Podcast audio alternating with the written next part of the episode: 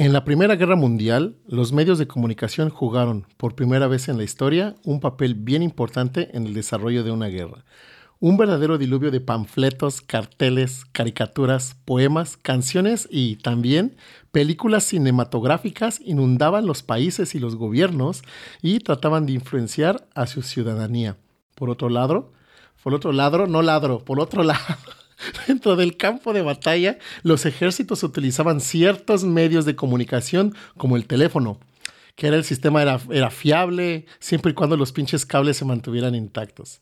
La radio, que eran dispositivos voluminosos y frágiles y con alcance limitado. Y el telégrafo.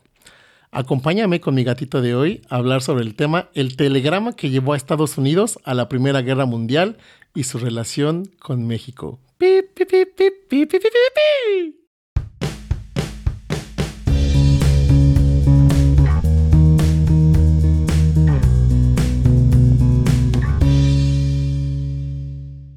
Bienvenida mi gente bonita y sabrosona, ¿cómo están? Espero estén muy muy bien y gozando de la vida. Gracias por estar aquí en este nuevo episodio de Hablando de Todo con el Ricky. Hoy tengo el placer de estar acompañado por Miguel. Una vez más aquí, Don Migui, ¿cómo estás? Miau. el gatito de hoy. El gatito de hoy. ¿Cómo Todo bien, todo bien. Todo bien. Es sábado. No hace, Sábado. está rico, no hace tanto calor y no hace frío. Sabadito, el clima está muy bueno y nos acabamos de echar unos- un desayuno turco Exacto. estaba sabroso. Un, un desayuno bien cotur, bien turco, pero no era doner. Entonces era un este. Como unos pinches huevos rancheros, ¿verdad? mira como huevito con tomate. Ay, mira como una pinche pizza de huevo. Estaba dos, tres, la verdad. Pero no se veía buena. eso, eso, eso se veía bueno, estaba bueno. bueno, supongo que a esas alturas ya no es unos- un spoiler hablar de la película 1917. ¿Ya la viste, mi güey? ya, ya la vi. Es la película de. No me acuerdo muy bien, pero ya la vi. Está buena. Eh, es una película que cerca de la Primera Guerra Mundial, se llama 1917, y esta peli es de Sam Mendes, del año 2019. Aquí en esta pinche movie te sumerge en la historia de dos soldados de UK en la Primera Guerra Mundial, que deben atravesar senderos plagados de muerte, destrucción y todo, y sortear un chingo de peligros y esquivar a, a la huesuda que los quiebre. Tenían que llevar una cosa, un, un- Un mensaje. un mensaje a alguien más que estaba en el, en el frente del front end. o Ajá, exacto, en el, en el frente. Y tenían que entregar exactamente ese mensaje para una emboscada, porque el ejército alemán estaba emboscando a los de a los güeyes estos, a los Ya, de me. Ajá, entonces es la película de 1917. Y te preguntarás con justa razón, ¿cómo es que podría haber enviado ese mensaje en ese momento, en el año 1917, sin correr tanto riesgo? ¿Y por qué chingados no lo hicieron así, no? ¿Por qué, por qué tuvieron que hacer esa pinche película y todo el desmadre para mandar un pinche mensajillo? Bueno, la respuesta a esta pregunta se resuelve literalmente al principio de la película, cuando los oficiales le explican la misión a los dos pinches soldados estos que están ahí. Y, y como dice el, el de, de- ¿Cómo se llama? Leyendas legendarias. Y cito. O chingo, o chingo mi madre si no Eh, dijo chingo mi madre si no. Bueno, la- dice la frase, y no podemos avisarles por otro medio, o sea, al, al ejército que está en la otra parte, no le pueden avisar de la emboscada. Como regalo de despedida, el enemigo, o sea, los alemanes, han cortado todas nuestras líneas telefónicas. Es lo que dice la, la frase. Entonces, estos güeyes no podían in- informar nada, entonces a huevo tenían que usar un telegrama. Las líneas de cable y teléfono ya se usaban durante la Gran Guerra, que es la, la la número uno, la Primera Guerra Mundial. Ujú. Pero el bombardeo de la artillería pesada hacía que los cables resultaran destruidos a menudo, pues porque estaban ahí sobre, sobre el suelo y la chingada, ¿no? También, también había antes lo que las operadoras telefónicas, ¿no? Ajá, exacto. Entonces me imagino que ellas también podían escuchar. Ujú. Entonces no era tan fácil. Ajá, y tenían, era onda corta y todo eso no está tan lejos. Entonces, así como sucede en la peli, ¿no? Entonces dirán, ¿qué, qué chingados tiene que ver esto con, con lo que quiero hablar hoy? Y lo que les quiero platicar hoy es sobre el telegrama Zimmerman. No sé si hayan oído hablar de él. ¿Tú, Migui, has oído hablar de él? Eh, sí. Muy la bien. verdad, sí. Ok. No, no lo spoileo, pero sí, sí, sí he escuchado de eso. Ajá. Y tiene relación con, con México. México en los gringos. Oh, gay mucho gringo. El episodio, eh, como lo vamos a llevar, es el siguiente. Uno, vamos a hacer una breve introducción del telegrama Zimmerman. Dos, el contenido del telegrama. Tres, una traducción al español, vamos a decir que decía esta chingadera. Cuatro, la intercepción británica. Cinco, efectos e impactos. Cómo impactó a México, cómo impactó a Estados Unidos y cómo impactó a Alemania. Y ya de ahí cerramos con un capítulo con algunos este, escenarios posibles. ¿va? Entonces, comenzamos. El telegrama Zimmerman fue una comunicación diplomática, diplomática secreta emitida por el Ministerio de Asuntos Exteriores alemán en enero de 1917, que proponía una alianza militar entre entonces el Imperio Alemán y Mexicalpan de las Tunas. Entonces, sí, Estados, si Estados Unidos entrara a la Primera Guerra Mundial contra el Imperio Alemán, México recuperaría Texas, Arizona y Nuevo México. El telegrama fue interceptado y decodificado por la inteligencia británica. Em, la revelación de los contenidos enfureció a los gringos, obviamente, o sea, se encabronaron, porque pues prácticamente México pues no tiene ni vela en el entierro, ni fu ni fa, pero entonces Alemania quería usar a la cercanía que tiene México con, con US. Lo que, lo que yo escuché o leí, o a lo mejor fue en TikTok, no sé, este, pero fue que Estados Unidos estaba mandando armas a, Europa, a, los británicos y a Francia. Entonces este, Alemania quería, primero que nada, que no se metían a la guerra y segundo es que se entretuvieran con México para que no les mandaran nada. Y, lo otro que, estabas comentando es... Em, eh, ¿cómo se llama? Lo, interpretaron, lo, lo, cacharon, lo, eh, interceptaron los, los este, británicos y básicamente ellos decidieron dejarlo pasar. Porque estaban como en, en, encrucijada de ¿se, los damos a, Estados Unidos o no? Pero ¿Cómo van a saber que sabemos de calificar todo ese pedo? Si es un pinche desmadre así, no nada más, o sea, la historia como dice Migui, nada más se interceptó y ya, ¿no? Pero si hay un chingo de cosas atrás, que es como de espionaje y todo ese pedo, entonces, este, está chido por eso este tema de la Primera Guerra Mundial. Entonces, este, obviamente cuando lo interceptaron los de UK lo, y se enteraron, los gringos se, se, me encabronaron, ¿no? ¿Cómo es posible que, que, Alemania iba a hacer un negocio con mi patio trasero, pinches deutsches? Especialmente después de que el secretario de Relaciones Exteriores alemán, Arthur Zimmermann, por eso se le llama el telegrama Zimmermann, admitió públicamente el 3 de marzo que el telegrama era genuino, ayudando a generar apoyo para la declaración de guerra de los Estados Unidos contra Alemania en abril. El descifrado este, se describió como el triunfo de inteligencia más significativo para Reino Unido durante la Primera Guerra Mundial y una de las primeras ocasiones que un elemento de inteligencia de señales, que en, en inglés se dice SIGINT, que es este siglas de intelligence, pues, y es la forma de que significa que es la forma de recopilación de información. Cuando dices vamos a hacer inteligencia, no sé si vieron este el patrón del mal. que siempre dicen, vamos a hacer inteligencia. Sí, así, parce, le damos la vuelta. Entonces, este, entonces hacen recopilar información mediante intercepción de señales. Y esto este, influyó en los eventos mundiales. Entonces es todo un pinche tema muy chido. El, telegrama Zimmerman prácticamente es una pinche hoja de papel que es de Western Union Telegram y tiene... Electra. Ajá, como Electra, cuando pagan sus pinches cosas a pagos chiquitas, el Coppel. Este, y son este tiene como unas 20 líneas, pero son puros números, son agrupaciones de 4 a de 3 a 4 números. O sea, como que bloque de 3 números, 3 números, 4 números. Entonces así es, nada más es eso. Pero está usando código, ¿no?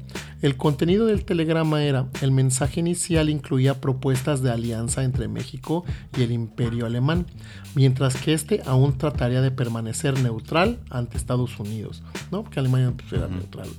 Y también en ese momento, como dice Migui, sí, es, como ahora, güey, que todo el mundo manda armas a Ucrania, güey. Y por un lado es un pinche business la guerra, pero por otro lado también es un chingo de geopolítica y la chingada. Obviamente esto no cambia y aquí se ve cuando Estados Unidos es disque neutral, abriendo comillas, porque esos güeyes también están mandando armas, ¿no? A Francia y ¿Y eso fue en, el 17 o cuando? En 17. Es cuando México está en la revolución, ¿no? Mm. Había un pedote también aquí. Vamos a hablar también de eso. En el caso de esta política, eh, en el caso de que esta situación fallara, la nota diplomática sugería que el gobierno mexicano debería unirse a la causa alemana y lanzar un ataque militar contra los gringos. Para este fin, el imperio alemán se comprometía a prestar asistencia financiera, donde se iba a dar billete y armas a México para que este país recuperase por la fuerza los territorios perdidos de Texas, güey, Nuevo México y Arizona como la bebida. Creo que también les dijo que les iba a apoyar desde el mar con los, con los U-Boat, con, los submarinos, este, para chingarse a los gringos. Pero pues también Alemania estaba bien jodida. Sí, estaba de la chingada, güey. este, y bueno, también esos territorios ya los había perdido México debido a la intervención estadounidense en el país y que fueron asignados y firmados en los tratados de Guadalupe Hidalgo de 1848, aunque no se mencionó posibilidades de ayuda de la ayuda alemana para recuperar California. Mm. Solo más eran Texas, New Mexico y Arizona. Que ya es un chingo. Que chingo la mitad del país, güey. Bueno, ¿qué chingados decía este pinche telegrama? Ah, la traducción al español es la siguiente. Nos proponemos comenzar el primero de febrero la guerra submarina sin restricción. No obstante, nos esforzaremos para mantener la neutralidad de los Estados Unidos de América. En caso de no tener éxito, proponemos a México una alianza sobre las siguientes bases. 1. Hacer la guerra juntos. 2. Declarar juntos la paz. 3. Aportaremos abundante ayuda financiera y el entendimiento por nuestra parte de que México ha de reconquistar el territorio perdido en Nuevo México, Texas y Arizona. Los detalles del acuerdo quedan a su discreción. Este, queda usted encargado de informar al presidente, o sea, al presidente de México, de todo lo antedicho de la forma más secreta posible, tan pronto como el estallido de la guerra con los Estados Unidos de América sea un hecho seguro. Debe además sugerirle que tome la iniciativa de invitar a Japón a adherirse de forma inmediata a este plan, ofreciéndose al mismo tiempo como mediador entre Japón y nosotros. ¿Quién era el presidente de México? ¿Huerta? Ah, fuck it, era... Aquí lo debo de tener. Déjame dar un scrolleo aquí. Venustiano Carranza. Don Venus. Mira, güey, ya me perdí por andar escalando. bueno, haga notar al presidente que el uso despiadado de nuestros submarinos ya hace previsible que Inglaterra se vea obligada a pedir la paz en los próximos meses. Este fue el pinche, lo que decía el, telegrama, ¿no? Entonces, obviamente, pues lo cacharon. la interceptaron los, los, de UK. Entonces, este, la intercepción británica. El telegrama Zimmerman fue interceptado y descifrado lo suficiente como para poder leer un esbozo de su contenido por los criptógrafos Nigel de Grey y William Montgomery de la unidad de la inteligencia naval británica conocida como la habitación 40. exacto, Room 40 aquí el perrito ya está ladrando la flora. La tercera invitada. invitada. Exacto, la tercera invitada aquí, güey. Eh, a ver si no ladra como el episodio pasado con el pinche Kumpel. El Kumpel estaba loco, Ay. Ok, y esta este, unidad de inteligencia estaba a cargo del almirante William R. Hall. Esto fue posible porque el código descifrado utilizado por el Ministerio de Asuntos Exteriores de Alemania, llamado el 0075, había sido analizado y parcialmente descifrado. Se cree que utilizando mensajes ya descifrados y un libro de códigos anterior capturado ya por Wilhelm Wasnos, un agente alemán que trabajaba en el Oriente Medio. O sea, ya se sabía algo ese pedo, ¿no? El gobierno británico que quería exponer al gobierno estadounidense este, el contenido incriminatorio del telegrama estaba en un dilema, que es lo que dice Migui. Si se publicaba el telegrama, los jefes de espionaje alemán supondrían, con justa razón, que su código había sido roto y lo modificarían en chinga. Mm. Si los británicos no publican el telegrama, perderían una gran oportunidad para que los Estados Unidos se unieran a la guerra e inclinaran la balanza hacia el lado de los aliados.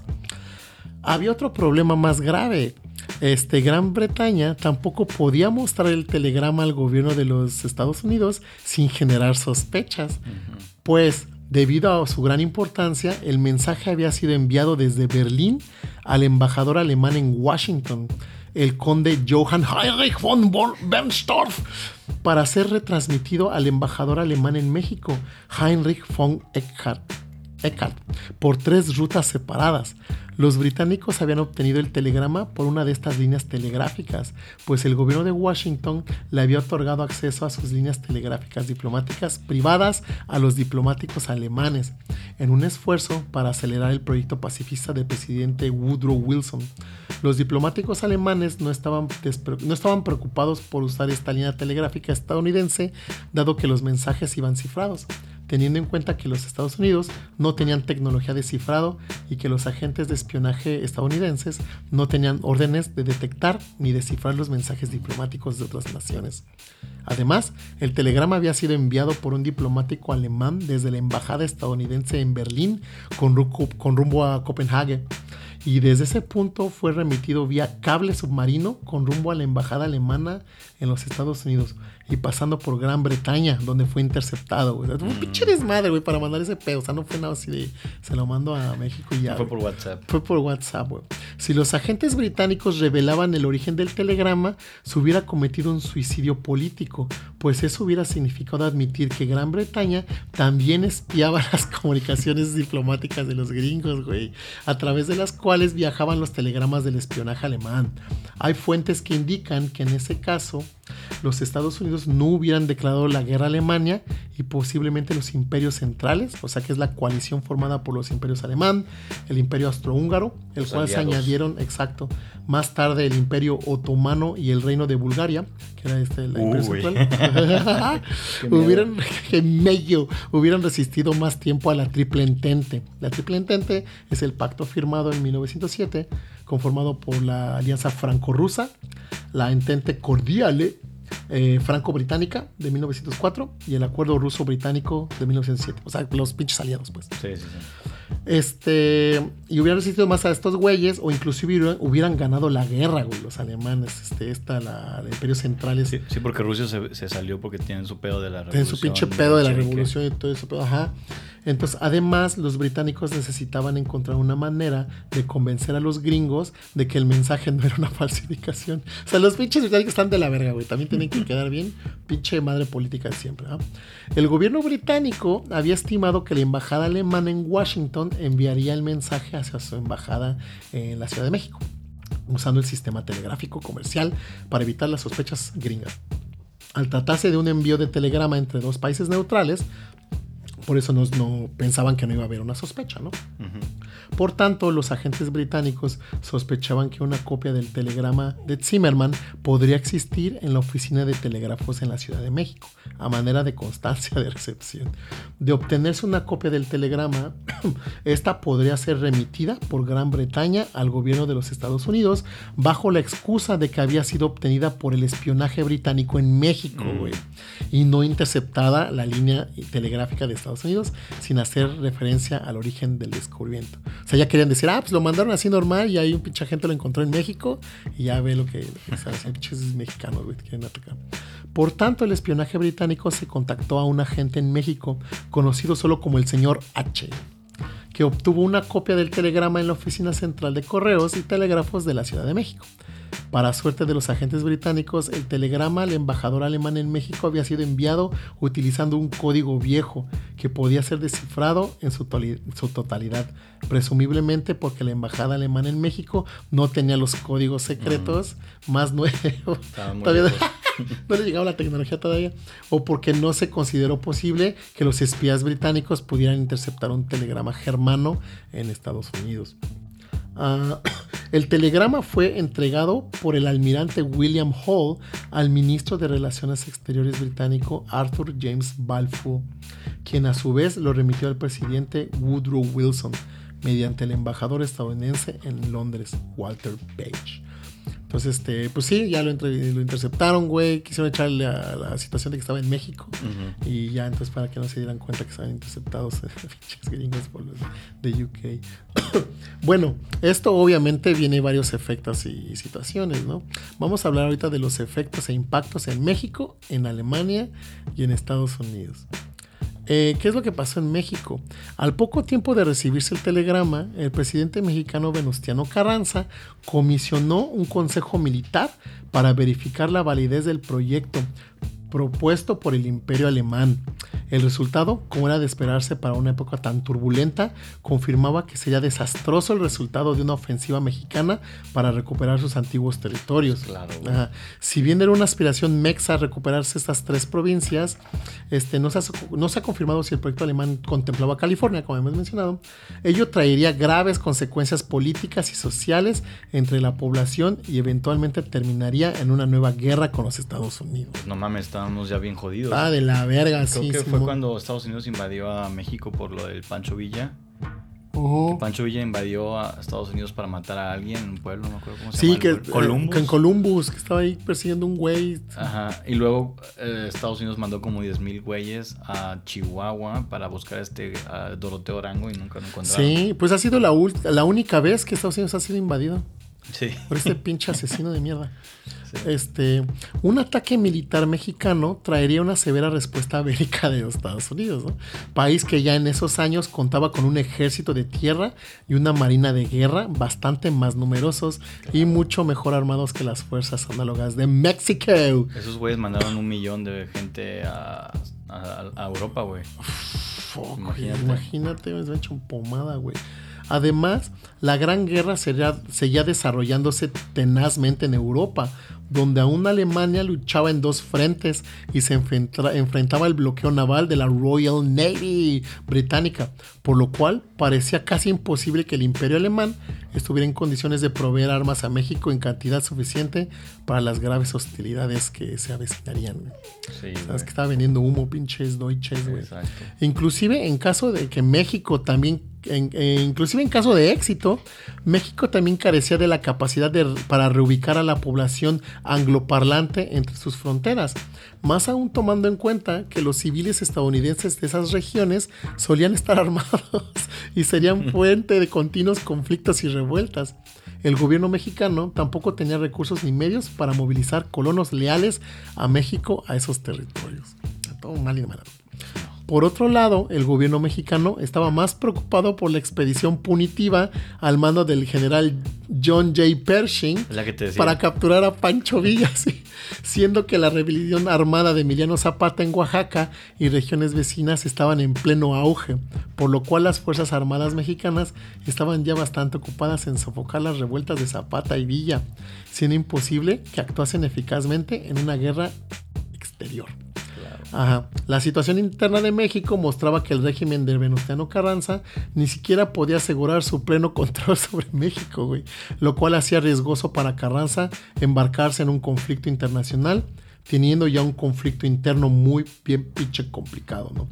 Considerando los muchos y graves factores adversos, Carranza declinó la oferta de Arthur Zimmerman el 14 de abril de ese mismo año, del 71, ¿no? Ah, no, 17, güey, del 17, es que tengo dislexia, disculpen.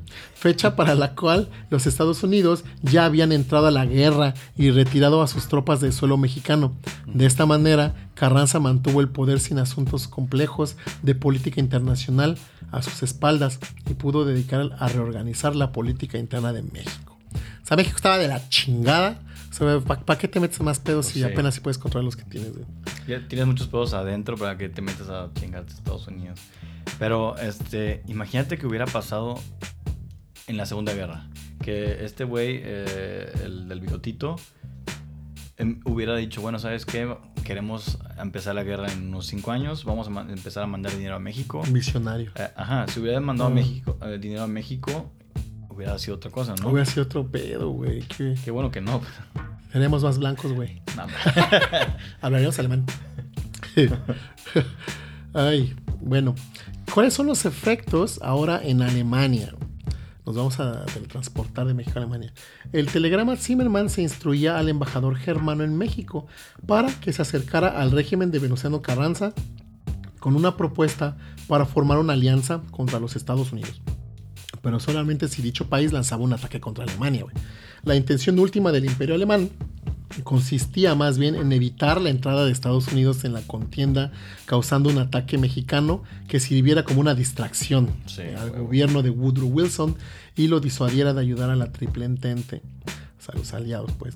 En un movimiento impredecible, el ministro Arthur Zimmerman confirmó en Berlín la autenticidad de su telegrama el 3 de marzo de 1917 y lo repitió días después en un discurso el 29 de marzo, tratando de explicar su visión de la situación.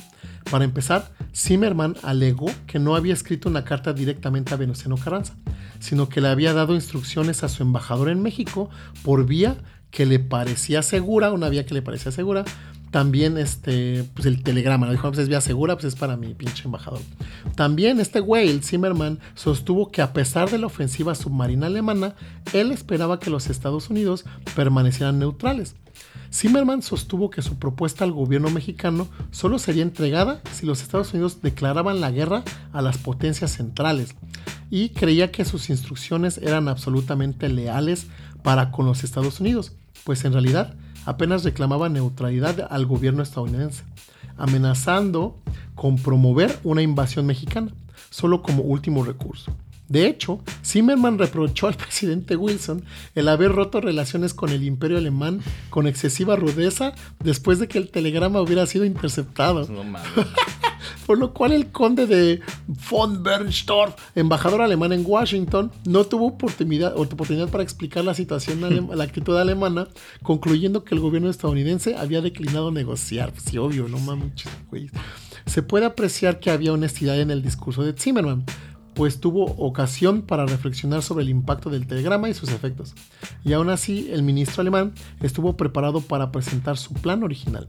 Sin embargo, también eh, se reveló que Zimmerman, como ministro de Asuntos Exteriores de Alemania, carecía de datos serios sobre la verdadera fuerza bélica de los Estados Unidos y de México, además de las delicadas relaciones entre los dos países vecinos tras la ocupación estadounidense de Veracruz en 1914 y los efectos de la Revolución Mexicana en la estabilidad política de México.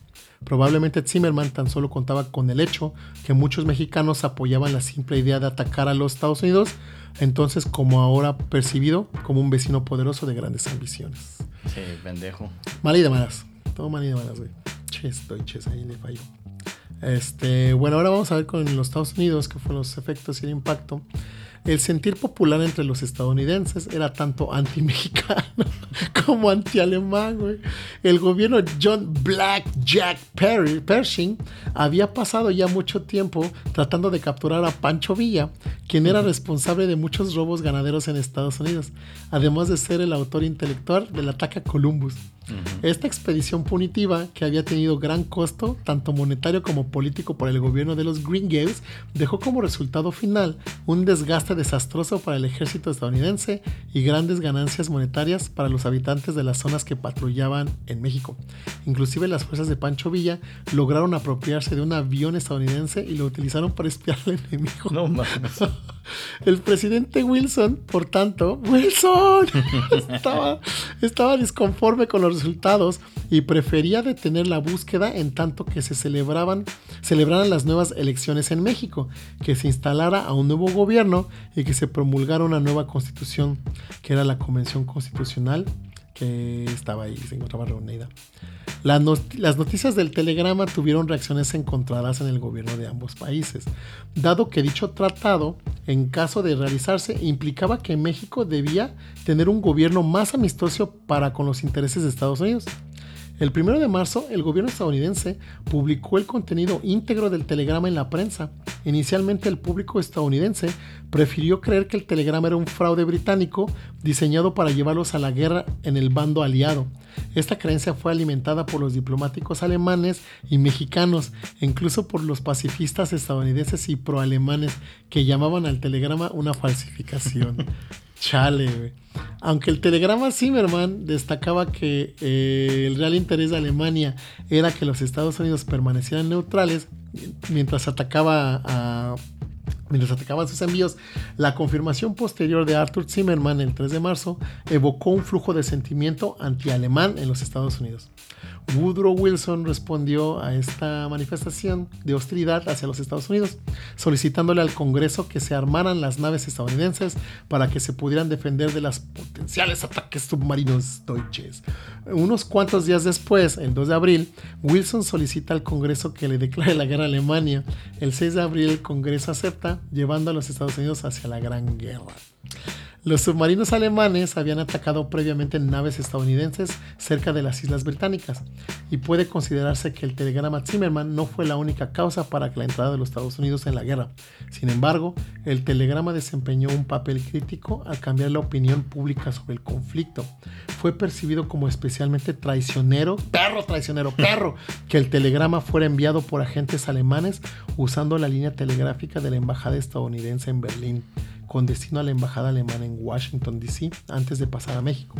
En cuanto se convenció al público de que el telegrama era real, se hizo inevitable que los Estados Unidos entraran a la Primera Guerra Mundial y al final pues ya sabemos que clavan el chorizo a los alemanes y a los aliados. O sea, si el Zimmerman no hubiera dicho nada, o sea, si no hubiera dicho, ah, no, sí fuimos nosotros, Igual y, igual no se hubiera metido a la guerra, ¿no? Sí, hubiera, pensado. más tarde. Hubiera pensado que Estados Unidos, que los británicos son los que están tratando, haciendo, jugando doble espía ah. para.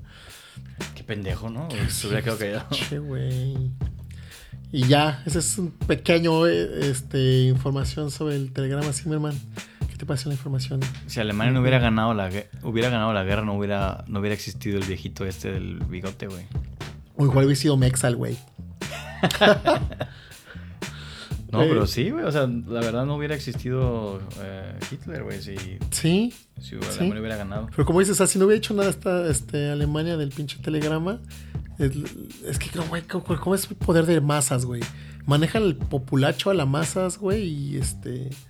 Y la gente decía que era mentira, güey, que era de UK, que eran de UK para que entraran a la guerra y no querían ni la chingada. Pero pues la cagó ahí el Zimmerman. Ni pedo. Ni pedo, güey. Pues esos güeyes pierden todo, güey. Son como los franceses. A huevo. Pinche Cruz Azul. El pendejo. ¿Qué, güey? La máquina. Este. Muy bien. Este, así es, Miki. ¿Qué te pareció este pequeño? Ahora sí fue pequeño, conciso y preciso y macizo. Pues está bien, güey. O sea, yo creo que mucha gente no, no sabe tanto. Yo la verdad sé porque hace poco vi un video en YouTube.